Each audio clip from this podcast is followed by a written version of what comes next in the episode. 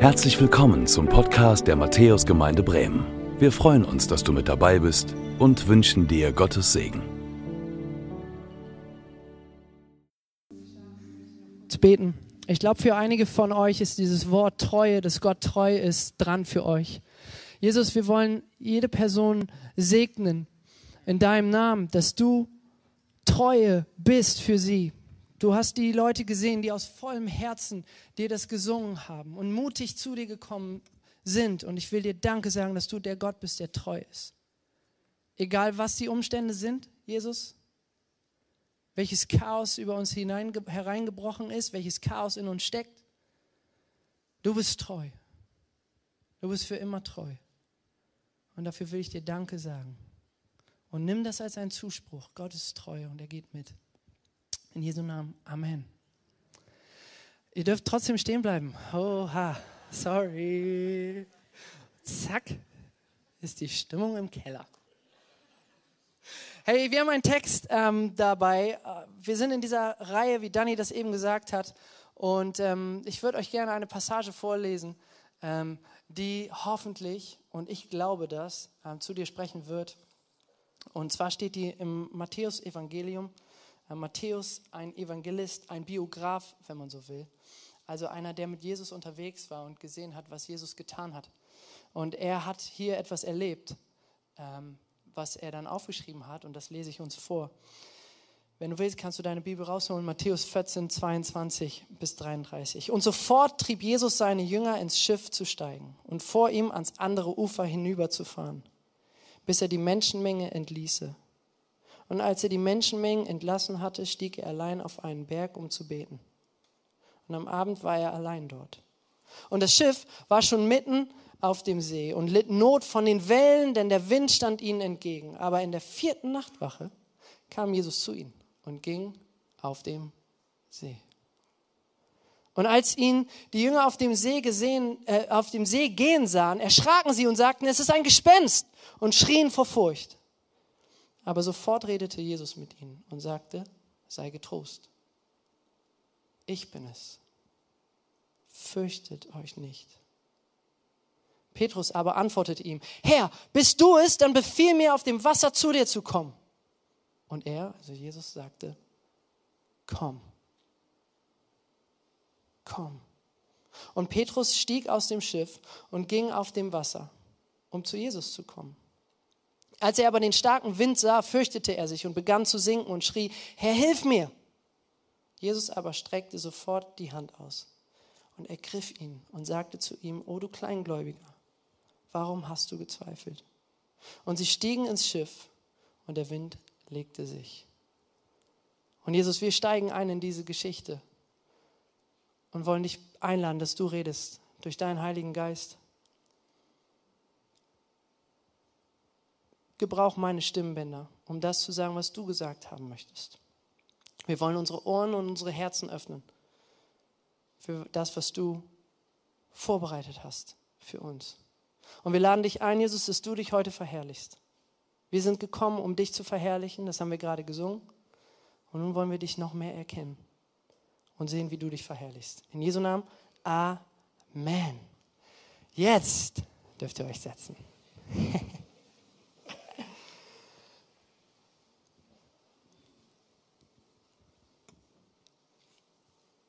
Es war 11 Uhr in der Nacht und ich fuhr mit unserem äh, Familiensportwagen äh, und einem Wohnwagen im Gepäck durch die wahrscheinlich engsten, hügeligsten und steilsten Straßen Andalusiens. Und wir waren kurz vom Ziel. Ähm, auf dem Weg hatte ich schon das eine Brückengeländer, ähm, sagen wir, ich habe gewonnen aber es hat Spuren hinterlassen. Ähm, und wir waren so ein paar Minuten vor dem Ziel. Und dann gab es aber diese, diese eine Steigung direkt vor dem Haus, ähm, wo es einen richtig krassen Abhang runterging und es gab eine Auffahrt, auf die mussten wir rauf. Das Problem an der Geschichte war, dass das Tor, obwohl es ein großes Tor war, zu klein war, um mit einem Wohnwagengespann da durchzukommen. Also blieb mir nichts anderes übrig, als diesen Wohnwagen abzukoppeln Und ähm, ich stieg aus dem Auto aus, kurbelte den Wohnwagen hoch an der Deichsel und merkte, puh, es ist ganz schön windig. Es ist nicht nur dunkel, sondern es ist ganz schön windig. Also ganz schön, ganz schön windig. Und ich habe sozusagen dann den Wohnwagen so ab, abgehängt von, von der Anhängerkupplung, habe den Wagen weggefahren. Und als ich dann aussteige, um nochmal kurz hintenrum hinter dem Wohnwagen zu laufen, passierte es. Eine Windböe kam und drückte diesen Wohnwagen immer mehr in Richtung Abhang.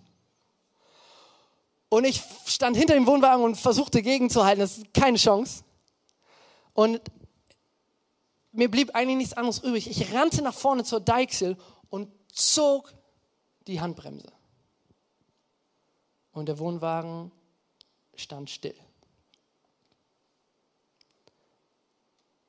Ich weiß nicht, ob du dich gerade im Sturm befindest, aber ich glaube, diesen Wunsch danach, dass jemand eingreift, den kennen wir irgendwie alle. Wir leben in einer Zeit, in der sich ganz schön viel bewegt, ohne dass wir wissen, woher der Wind kommt. Wir kommen aus einer Pandemie, vielleicht. Wir haben Krieg in Europa. Hier sitzen Menschen unter uns, die vor einem halben Jahr nie geglaubt hätten, dass sie sich etwas Neues aufbauen werden in Bremen. Wir erleben das, was die Preise angeht. Und irgendwie ist alles ziemlich stürmisch und ziemlich, ziemlich chaotisch. Und diese Passage heute, die wir uns eben so durchgelesen haben, die gibt uns eine Hilfe und gibt uns Mut, wie wir in chaotischen Zeiten trotzdem klarkommen können. Damit wir das aber so ein bisschen ähm, mehr verstehen, möchte ich mit euch ähm, wieder mal durch so ein paar verschiedene Szenen in der Bibel durchgehen, falls du ähm, das schon mal ähm, von mir so mitbekommen hast. Wir haben, ich habe heute äh, drei Szenen vorbereitet, damit wir so ein bisschen verstehen, okay, was ist eigentlich Gott? Wer ist das? Was hat er eigentlich vor? Und warum gibt es eigentlich Chaos? Und wie wird es wieder gut? Und wenn du eine Bibel dabei hast, dann lade ich dich ein, dass du ähm, mal ganz an den Anfang gehst. Also in das erste Buch Mose, sozusagen deine, die erste Seite, falls du sowas hast wie ich hier, also so ein Buch, so eine gedruckte Variante, vielleicht hast du eine App, ähm, dann kannst du gerne ein Handy rausholen. Vielleicht auch nicht, dann kannst du hier mitlesen. Aber wenn wir uns die ersten Verse im Wort Gottes angucken, dann sehen wir, wie Gott drauf ist. Und ich lese uns das mal vor. Am Anfang schuf Gott die Himmel und die Erde. Und die Erde war wüst und leer. Und der Geist Gottes schwebte über den Wassern. Also Gott schafft aus dem Nichts, er spricht und es passiert. Und die Erde ist wüst und leer. Und in Vers 9 lesen wir dann, dass Gott sagte, es sammle sich das Wasser unter den Himmeln an einem Ort, dass man das Trockene sieht. Und es geschah so. Und Gott nannte das trockene Erde und die Sammlung der Wasser nannte er Meere. Und Gott sah, dass es gut war. Also ganz am Anfang der Menschheitsgeschichte, ganz am Anfang der Weltgeschichte ist ein Gott und der spricht und es wird. Und er gestaltet und er ordnet. Wir müssen uns das so vorstellen, wie wenn du ähm, umziehst. Bist du schon mal umgezogen? vielleicht schon mal umgezogen, Umzug gemacht, genau. Wenn du in eine neue Wohnung ziehst oder in ein neues Haus, äh, dann, dann hast du äh, da ein paar To-Dos, bevor alles ordentlich ist. Also du kaufst vielleicht einen Eimer oder zwei äh, Farbe, Farbrollen, Abklebeband. Du bestellst oder findest Möbel, Laminat ausgesucht, Parkett, was auch immer, Teppich. Ähm, und du stellst die Sachen natürlich erstmal in diese Wohnung und das ist noch nicht so, wie es sein soll, aber danach beginnst du es zu ordnen. Sodass du dann in eine Wohnung einziehen kannst, die ordentlich ist. Wo die Stellen oder wo die Möbel da stehen, wo sie sein sollen, wo die Wand so aussieht, wie sie aussehen soll, wo das Besteck eingeräumt ist. Und so hat Gott das gemacht auf dieser Welt. Er schafft die Welt und da sind verschiedenste Elemente. Und dann lesen wir in Vers 9, dass er das ordnet. Gott schafft einen Ort der Ordnung. Gott liebt Ordnung. Gott ist ordentlich. Und er sagt dann, es war sehr gut. Er schaut sich das an, als die Wohnung bezugsfertig ist, die Welt bezugsfertig ist, bevor die ersten Leute einziehen. Und er sagt, es ist sehr gut. Und ähm, vielleicht hast du eine Bibel dabei und, ähm, oder siehst das hier, dieses Buch ist ziemlich dick. Aber es braucht eigentlich nur eine Seite und dann wird es unordentlich. Weil da kommen die Menschen. Und Gott gibt jedem Menschen die Entscheidung, in einer ordentlichen Wohnung zu leben. Und er vertraut diese Wohnung den Menschen an. Aber wir lesen hier, dass etwas passiert, worin wir auch ziemlich gut sind, nämlich Unordnung. Und es geht so weiter und es multipliziert sich, vervielfältigt sich. Und im sechsten Kapitel im ersten Buch Mose, ähm, da zieht Gott so ein Stück weit Bilanz und, und macht einen Strich. Und im, im ähm, ersten Buch Mose im Kapitel 6, da sieht Gott auf die Erde und sie war verdorben.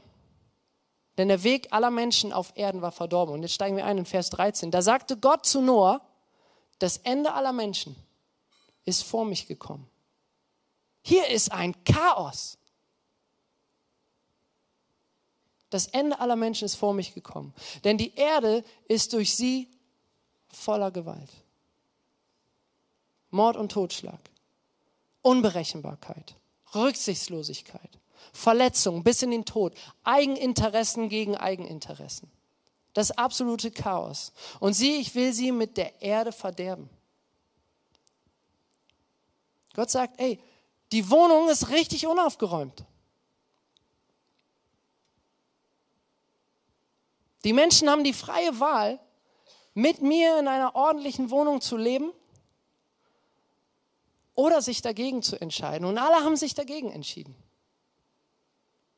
Und das Ende von Chaos, das Ende von Rebellion ist das Ende.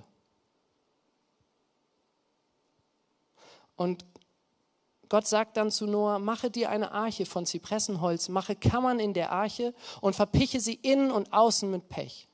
Obwohl das Ende der Menschheit vor Gott gekommen ist und das absolute Chaos, herrscht, wählt sich Gott einen Mann, der mit ihm unterwegs ist und reicht ihm die Hand, greift ein und sagt, im Grunde genommen, bau eine Arche, vertrau mir weil ich will, dass die Menschen das, was ich gemacht habe, nicht aufgeben.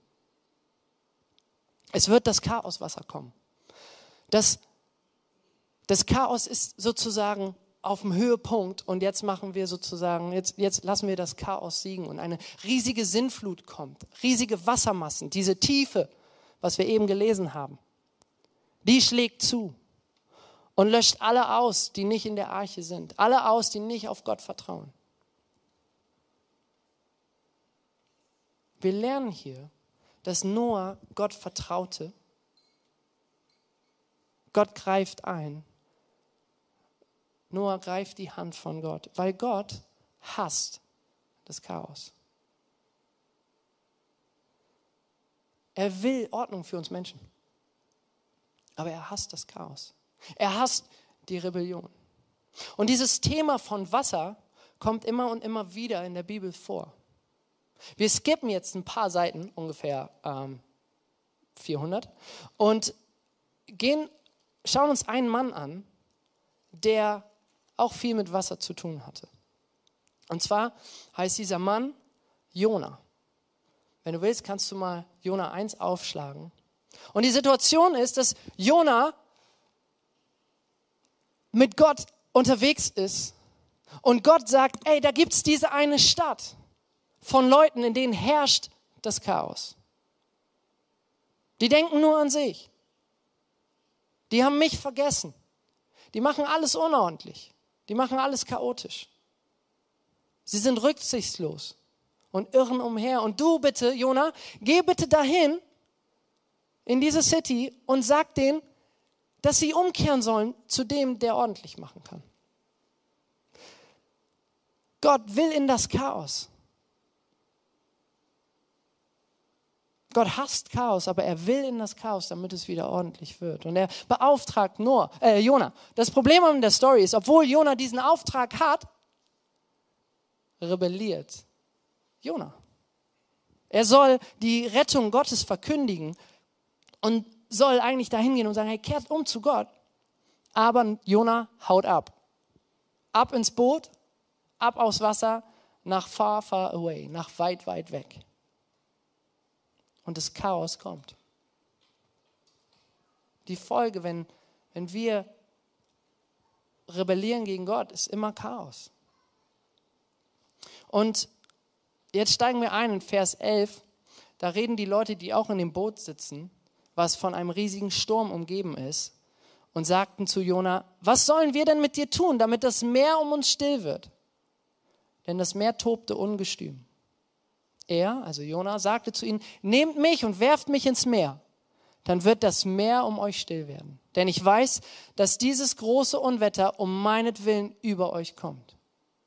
Da trifft ein Mann eine Entscheidung gegen Gott und es hat katastrophale, chaotische Auswirkungen. Und in Vers 15 lesen wir dann, und sie nahmen Jona und warfen ihn ins Meer.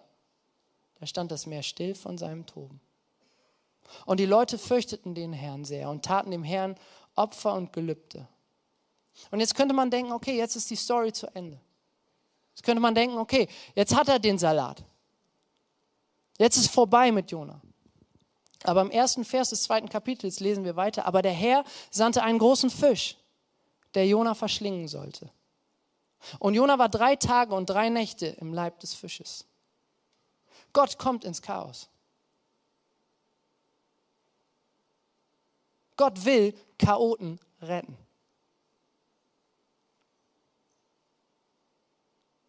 Und so zeigt sich dieses Pattern von dem dunklen Wasser, dem Chaoswasser in der Bibel immer und immer weiter. Wir könnten wahrscheinlich jetzt fünf Stunden äh, uns eine Wasserstudie angucken. Und im Wort Gottes gibt es zwei Arten von Wassern. Es gibt diese Tiefe, dieses Chaoswasser und es gibt den Strom lebendigen Lebens, also ein Fluss. Und das ist das, was die Jünger, und jetzt gehen wir in unsere Hauptszene, kannten. Sie kannten diese Geschichten, die ich euch gerade vorgelesen habe, wie Gott die Welt geschaffen hatte, was das Chaoswasser ist. Und eigentlich war alles gut. Die Jünger waren auf dem See und hatten gerade eine richtig krasse Sache erlebt. Sie haben erlebt, dass 5000 Männer plus Frauen plus Kinder versorgt wurden aus ein paar Fischen und ein paar Broten. Sie haben Versorgung erlebt. Alles war gut. Sie haben gemerkt, Gott kümmert sich. Gott will kein Leid. Und Jesus beauftragt sie und sagt, fahrt schon mal vor, in Vers 22. Er sagt, geht schon mal ins Schiff und fahrt schon mal rüber. Und ich kümmere mich noch um die Leute und sage denen Tschüss. Und danach geht er auf einen Berg und verbringt Zeit mit seinem Vater. Und es wurde dunkel. In Vers 24 lesen wir, und das Schiff war schon mitten auf dem Meer, auf dem See und litt Not von den Wellen, denn der Wind stand ihnen entgegen. Die Jünger haben Wunder und Versorgung erlebt. Jesus bittet sie fortzufahren und ein Sturm, das Chaos bricht aus. In Vers 25 lesen wir, aber in der vierten Nachtwache kam Jesus zu ihnen und ging auf dem See. Das ist spannend. Die Römer damals, äh, die sozusagen über diese Region herrschten, die haben die Nacht eingeteilt in vier verschiedene Nachtwachen. Und nach drei Nachtwachen, in dem Moment, wo es am dunkelsten war, kommt Jesus. Kurz bevor es hell wird. Wir sind mitten im Chaos. Jesus kommt und die Leute sagen, es ist ein Gespenst. Es ist Chaos. Sie kriegen Angst. Sie kennen die Geschichten von dem großen Fisch, von der großen Flut. Und sagen, was passiert hier mit uns? Und Jesus kommt ins Chaos und sagt, fürchtet euch nicht. Ich bin es. Fürchte dich nicht. Ich bin es. Jesus bewegt sich in das Chaos. Jesus bewegt sich in das Chaos der Jünger und Jesus bewegt sich in das Chaos von uns, in das Chaos von dir. Und dann kommt Petrus, unser vorlauter Petrus, und sagt, Jesus, wenn du das bist, zeig's mir. Wenn du das bist, Jesus, dann sag mir, dass ich aufs Wasser soll. Und Jesus sagt, komm. Und jetzt wird's verrückt. Ich stelle mir das so vor, die Leute, äh, die sonst noch in dem Schiff saßen, hier vorne steht Petrus und die, die gucken sich an und denken sich, was geht denn jetzt ab? Wir sind hier im Sturm. Wir brauchen jeden Mann, um hier rauszukommen. Und Petrus nimmt den falschen Weg. Das klappt nicht mit dem aufs Wasser steigen. Das ist verrückt. So einen Schritt zu machen, ist verrückt. Aber Jesus ruft und sagt, komm. Und Petrus kommt. Und Petrus stieg aus aus dem, aus dem Schiff und ging auf dem Wasser, um zu Jesus zu kommen. Petrus läuft auf dem Wasser. Aber da ist dieses Chaos. Da ist diese Unsicherheit. Da sind doch die Dinge, die man sieht und, und spürt. Da ist doch dieser Wind und diese Wellen. Und das, was vor Augen ist und das, was Jesus sagt, das deckt sich nicht miteinander. Aber Petrus geht diesen Schritt. Das ist ein Vertrauensschritt. Und er bekommt Angst. Er verliert das Vertrauen. Er glaubt nicht mehr an das, was, was Jesus gesagt hat vor ein paar Momenten, sondern er guckt auf seine Umstände. Er guckt auf das Chaos. Und das Chaos verschlingt ihn.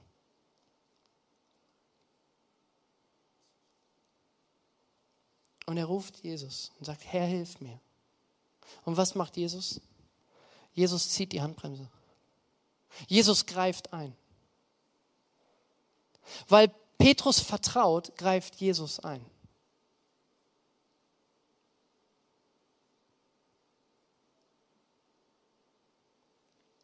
In welchem Chaos steckst du gerade?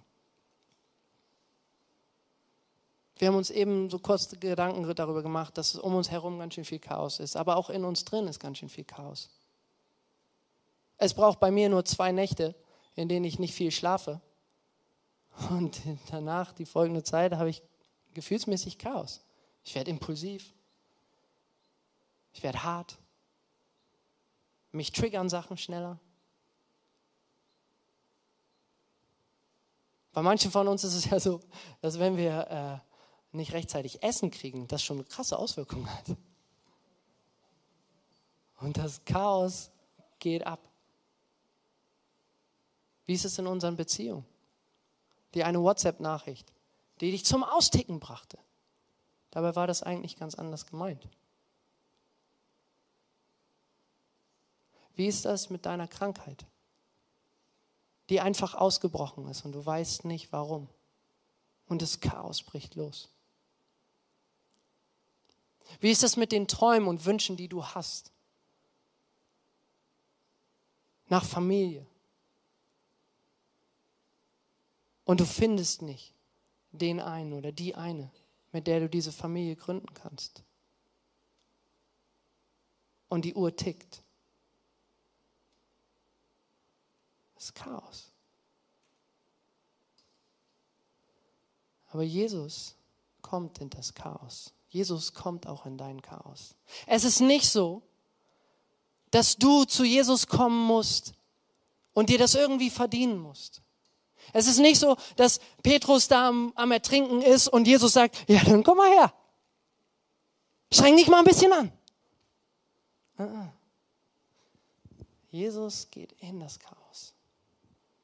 Jesus will Petrus. Jesus will Jona. Jesus will Noah. Jesus will dich. Und er kommt ins Chaos. Warum? Weil Gott möchte Ordnung. Gott möchte Ordnung schaffen. Gott weiß, dass der Ort für deine Seele, ein, wo, wo deine Seele wirklich Frieden findet, Ruhe findet, wo deine Seele hingehört, dass das ein Ort der Ordnung ist. Gott liebt die Ordnung und sehnt sich so danach, dass du dort lebst, wo Chaos nicht existiert. Die Idee Gottes ist, ey, komm an diesen Ort ohne Chaos, wo es, wo es aufgeräumt ist, wo deine Seele lebt. Und er schafft diesen Ort, darüber hat Philipp letzte Woche gesprochen. Aber es ist nicht nur so, dass Jesus sagt, ey, da gibt es einen Ort und irgendwann dann, sondern schon jetzt will er dir begegnen in deinem Chaos, in deinen zerplatzten Träumen, in deinen miesen, schlimmen, schrecklichen Umständen, in deinem Gehetztsein, das nächste Ziel erreichen zu wollen, zu müssen in dem Druck abliefern zu müssen.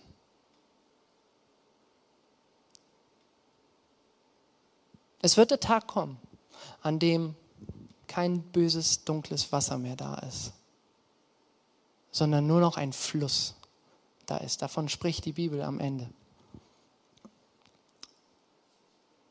Das ist das Ziel. Aber Jesus ist schon jetzt bei dir und ruft dich. Und wenn du sagst, ich komme, ich werde verrückt und gehe diesen Step, dann ist er in dem Chaos da. Und ich freue mich riesig, dass wir einen Bruder hier haben, der uns ein, ein Beispiel geben wird jetzt, ähm, wie das aussehen kann. Wie das ist, wenn man im Chaos ist und Jesus trotzdem dabei ist. Er heißt Albert Schweitzer und ist äh, Missionar in Kiew seit über 30 Jahren. Und er hatte nicht geplant, hier zu sein. Und ähm, Egon wird ihn übersetzen. Diejenigen, die Russisch verstehen, dürfen ihre Headsets rausnehmen und dürfen äh, jetzt lauschen. Und äh, Egon wird uns auf Deutsch übersetzen. Und ich möchte euch einladen, dass ihr mit einem großen Applaus, einem Matthäus Family Applaus, unseren Freund Albert begrüßt.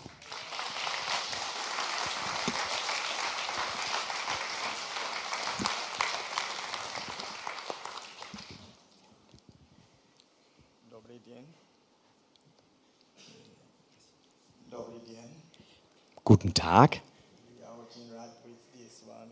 Ich bin sehr froh, heute bei euch sein zu dürfen.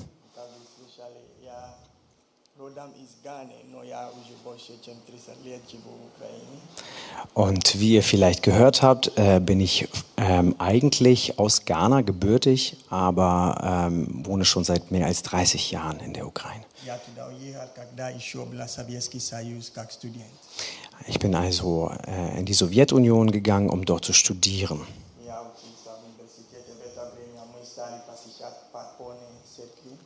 Und als ich ähm, mein Studium aufgenommen habe, gleichzeitig auch in die Untergrundkirche gegangen.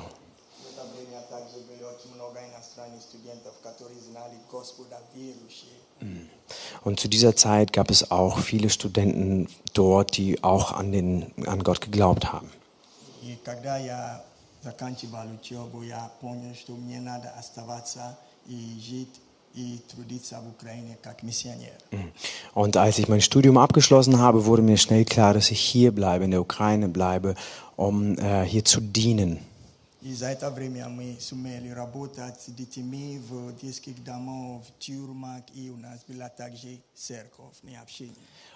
И за это время мы сумели работать с детьми в детских домах, в тюрьмах, и у нас была также церковь, общение. Und äh, dann haben wir den Dienst aufgenommen, mit Kindern gearbeitet, äh, in den äh, Gefängnissen gearbeitet und dann auch gleichzeitig eine Kirche aufgebaut.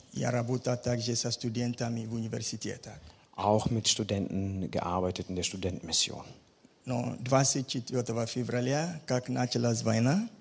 Als am 24. der Krieg ausgebrochen ist, Все наши деятельности пришло в якобы конец. Und Anscheinend kam alles zu einem Ende, unsere ganze Arbeit.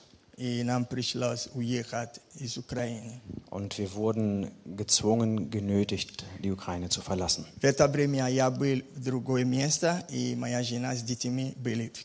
Und an diesem Zeitpunkt, 24. war ich eigentlich auf einer anderen Reise unterwegs und war getrennt von meiner Frau die, und meinen Kindern, die in Kiew waren. Und jetzt sind sie gerade hier. Hi.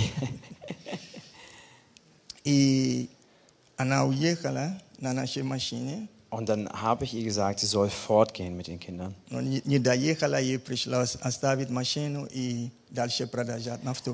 Und dann ähm, kam sie ähm, ein bisschen mit dem Auto vorwärts, musste sie aussteigen, das Auto verlassen und dann weiter mit dem Bus fahren. Äh, nein, und, und er ist dann aufgebrochen, um sie dann zu treffen. Und das Wichtigste ist, dass wir als Gläubige eins ganz sicher что wussten. несмотря на то, что вокруг нас, Egal wie die Umstände um uns herum waren, у нас есть надежда. wir haben eine Hoffnung. Как мы сегодня слышали в этом проповеди, Wie wir was von Philipp gerade gehört haben, о том, что в хаосе Иисус призывает идти. dass im, mitten im Chaos Jesus ruft. Я не знал, если все закончится нормально, успешно, если моя жена с детьми доедут, пересечут границу, но погибнут. Не знал. Oh Mann, in diesem Augenblick wusste ich ganz ga- gar nicht, ob, ob ich schaffe, ob meine Frau es schafft, meine Kinder es schaffen. Ich wusste überhaupt nicht, ob wir uns wiedersehen. Но все-таки была эта надежда, что мы не одни. Aber in dieser Hoffnung trotzdem wussten wir, dass wir nicht alleine waren. Господь с нами. Gott ist mit uns. И мы приехали Und dann sind wir also angekommen в этот город. in diese Stadt. Я встретился с одним человеком, который я никогда в жизни не видел. Мы общались, и через него мы пришли в эту церковь. Und dann habe ich einen Menschen ganz zufällig getroffen, den ich noch nie in meinem Leben vorher gesehen habe. Und so ist dann dieser zu- Kontakt zustande gekommen. Und jetzt sind wir heute hier. Мы сейчас живем в лагере вместе с другими украинцами. Und jetzt wohnen wir in einem Übergangslager mit anderen Ukrainern. Это не как мой дом в Украине, это не такое же отнош- э, атмосфера, Das ist natürlich nicht dasselbe wie mein Haus in der Ukraine. но с, нам, с нами Бог именно даже там.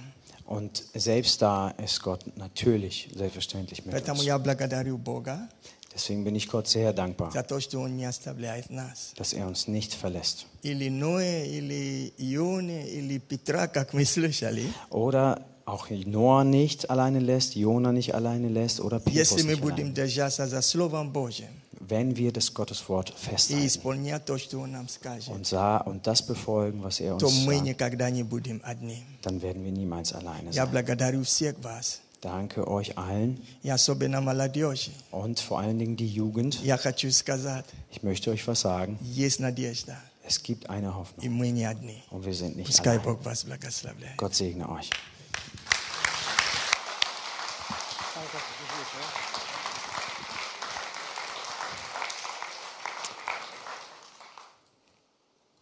Wie kann ein Mann, der mehrfach im Gefängnis war, dem alles außer seiner Familie genommen wurde, mit dieser Liebe, mit diesem Frieden, mit diesem Sanftmut, mit dieser Hoffnung leben? Wie geht das? Ich stehe heute hier, um dir den Vorschlag zu machen, Jesus ist der, an den Albert glaubt und der das Chaos besiegt hat und der seine Hand ausstreckt. Jeder Person. Und wir dürfen ihm vertrauen. Du darfst ihm vertrauen und wissen, das Chaos geht vielleicht nicht vorbei, aber da ist einer, der sagt, you'll never walk alone. Ein paar Tage bevor das, was wir eben gelesen haben, passierte, da spricht Jesus zu seinen Jüngern und noch zu ein paar anderen. Und da sagt Jesus, denn so wie Jona drei Tage und drei Nächte im Brauch des großen Fisches, im Chaos war, so wird der Menschensohn drei Tage, also Jesus drei Tage und drei Nächte im Herzen der Erde sein. Jona sollte retten und war für drei Tage im Chaos, aus dem Gott ihn rettete. Aber Jesus geht freiwillig als ordentlicher ins Chaos. In das Chaos von dir, in das Chaos von dir, in das Chaos von uns allen, von der gesamten Welt. Denn so sehr hat Gott diese verrückte, rebellierende, chaotische, eigensinnige, rücksichtslose Welt geliebt, dass er selber ins Chaos ging. Dass er selber, selber ans Ende ging. Und er blieb nicht im Chaos, sondern er ging an dem Chaos zugrunde, um dann wieder aufzustehen und das Chaos zu besiegen. Es gibt diesen Tag, an dem wird es kein Chaos mehr geben. Und Jesus lädt dich ein, dass du zu ihm kommst, damit du diesen Tag erlebst. Aber es gibt nicht nur diesen Tag, sondern heute, hier und jetzt streckt Gott seine Hand aus und sagt dir, vertrau mir. Und you will never walk alone. Die Band kann schon mal nach vorne kommen. Wir werden gleich ein Lied singen, wo das nochmal so ähm, fokussiert wird. Aber du merkst dieses Pattern von, es war gut, Gott hat einen guten Plan und es wurde schlecht. Das Chaos kam. Durch uns, die wir unser Ding machen. Aber Jesus kommt ins Chaos, um wieder Ordnung herzuschaffen. Das ist das Pattern, was sich durchzieht. Jesus will, dass du mit ihm zusammen bist.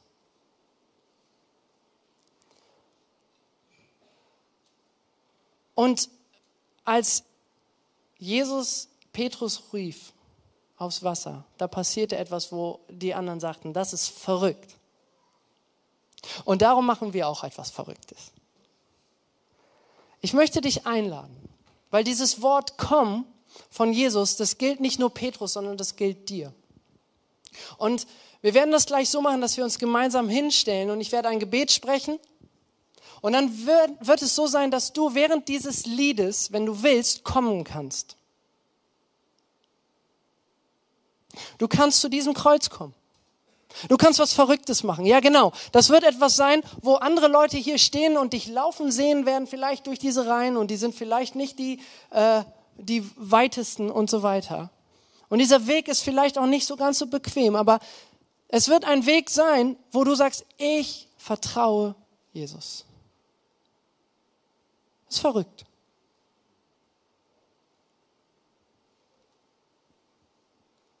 Aber ich möchte dich einladen dass du das tust. Jesus sagt, komm. Gott, der Vater, steht mit offenen Armen hier und will in dein Chaos. Wir werden dann ein Gebet sprechen nach dem Song, wo wir das nochmal festmachen, wo wir mit unserem Herz und unserem Mund das bekennen. Wir machen das in Matthäus nicht so oft, dass man hier zum Kreuz kommt. Das ist streitbar. Das ist nämlich auch verrückt. Aber ich dachte, heute ist es mal dran, etwas Verrücktes zu tun. Darum, lass uns gemeinsam aufstehen. Ich bete noch. Und währenddem die Band dann singt, und wir können das gemeinsam singen, lade ich dich ein, nach vorne zu kommen. Und Jesus, danke, dass du der bist, der das Chaos besiegt hat. Danke, dass du weißt, wo wir stehen. Und dass du, auch wenn wir das Gefühl haben, dass das Chaos gerade am Gewinnen ist, dass du gesagt hast, du bist für immer treu. Seine Treue hört niemals auf. Du stehst über dem Chaos, aber kommst in das Chaos. Und dafür will ich dir Danke sagen. Und ich möchte beten für jede Person, die innerlich gerade das so merkt, okay, ich, ich, ich brauche Jesus, dass du ihr den Mut gibst, hier nach vorne zu kommen. Und ich danke dir, Jesus, dass du sagst, wenn wir zu dir kommen, you will never walk alone. In Jesu Namen. Amen. Danke fürs Zuhören. Wir hoffen, dass du heute inspiriert und ermutigt wurdest durch Gottes lebendiges Wort. Unser Gebet ist, dass es viel Frucht bringt. Weitere Infos findest du unter www.matthäus.net.